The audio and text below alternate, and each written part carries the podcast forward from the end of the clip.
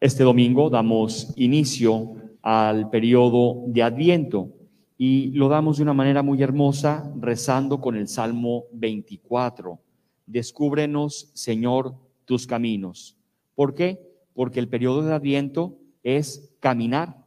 El periodo de Adviento es emprender una trayectoria en la que nos vamos todos a dar esa oportunidad de poder encontrarnos con Dios el adviento es el periodo por excelencia del encuentro, el encuentro de nuestra pobreza con la grandeza del Señor, el encuentro de nuestra miseria con la gracia de Dios, el encuentro de nuestras limitaciones con el poder salvífico de Jesús que se encarna, que se hace hombre. ¿Para qué? Para restaurar nuestra naturaleza lastimada por el pecado.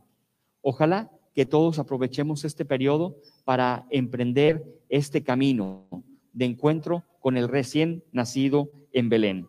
Vemos en las lecturas del día de hoy, sobre todo del Antiguo Testamento, cómo el profeta Jeremías alimentaba una cosa en el pueblo de Israel y en general todos los profetas alimentaban la esperanza, la esperanza de una vida mejor, la esperanza de una liberación, la esperanza de una sanación.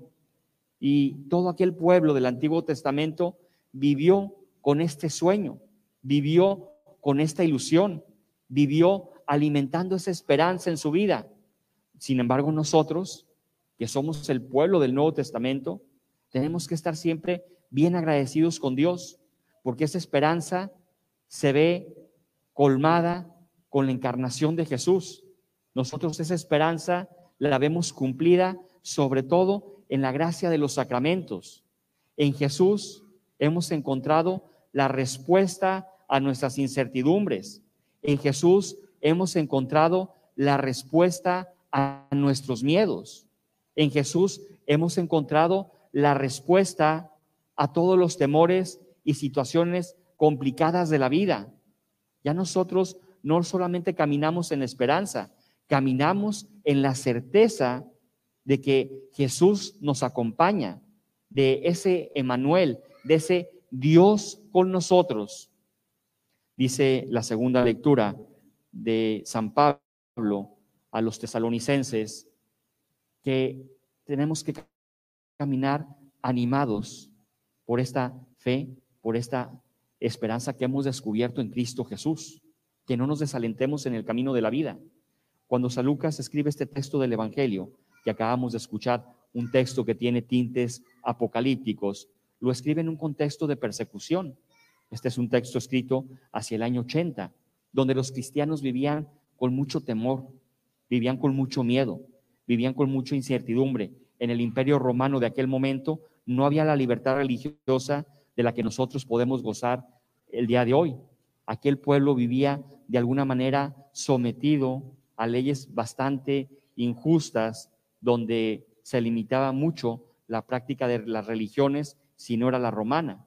Entonces aquellos cristianos, aquellas comunidades nacientes tenían miedo, miedo de terminar presos, miedo del martirio, miedo de muchas situaciones complejas a las que se tenían que enfrentar.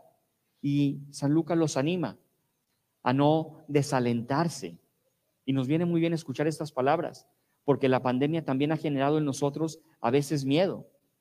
La pandemia y tanta noticia que escuchamos genera incertidumbre. Hay que apartarnos de las noticias negativas. Hay que apartarnos de todo aquello que a veces empaña nuestro entusiasmo y nuestras ganas de vivir con paz. No nos saturemos ni nos creamos todo lo que el mundo nos dice. Aprendamos también a escuchar las palabras del Señor. El Señor nos da palabras de consuelo. Y Lucas dice, a pesar de todo esto, yo les recomiendo dos cosas para el camino de la vida. Pongan atención y levanten la cabeza. Hay que poner atención a todo aquello que nos roba la paz. Hay que poner atención a todo aquello que mina nuestro interior. Hay que poner atención a todo aquello que nos impide disfrutar del Señor y caminar con la cabeza en alto. Tenemos que aprender a poner nuestra cabeza, nuestro corazón nuestras intenciones en el cielo, no caminar con la cabeza hacia el piso, Cuando el hombre camina con la cabeza hacia el piso, se deja motivar y se deja llevar por las cosas de la tierra. Cuando el hombre camina con la cabeza y con el corazón hacia el cielo, son las cosas del cielo, las palabras del Señor, las que lo animan en el camino de todos los días. Vamos a pedirle al Señor esta gracia. Por eso iniciaba la homilía con este salmo, descúbrenos Señor tus caminos, que el Señor nos vaya descubriendo el camino que tenemos que emprender para acercarnos a la Navidad con un corazón limpio, para acercarnos a la Navidad con un corazón en paz. Este tiempo de Adviento es un tiempo para poner en orden todo lo que está en desorden. Es un tiempo para perdonar, es un tiempo para comprender, es un tiempo para aprender a tender la mano. Y como decíamos en la oración colecta, es un tiempo para practicar las buenas obras. Así sea.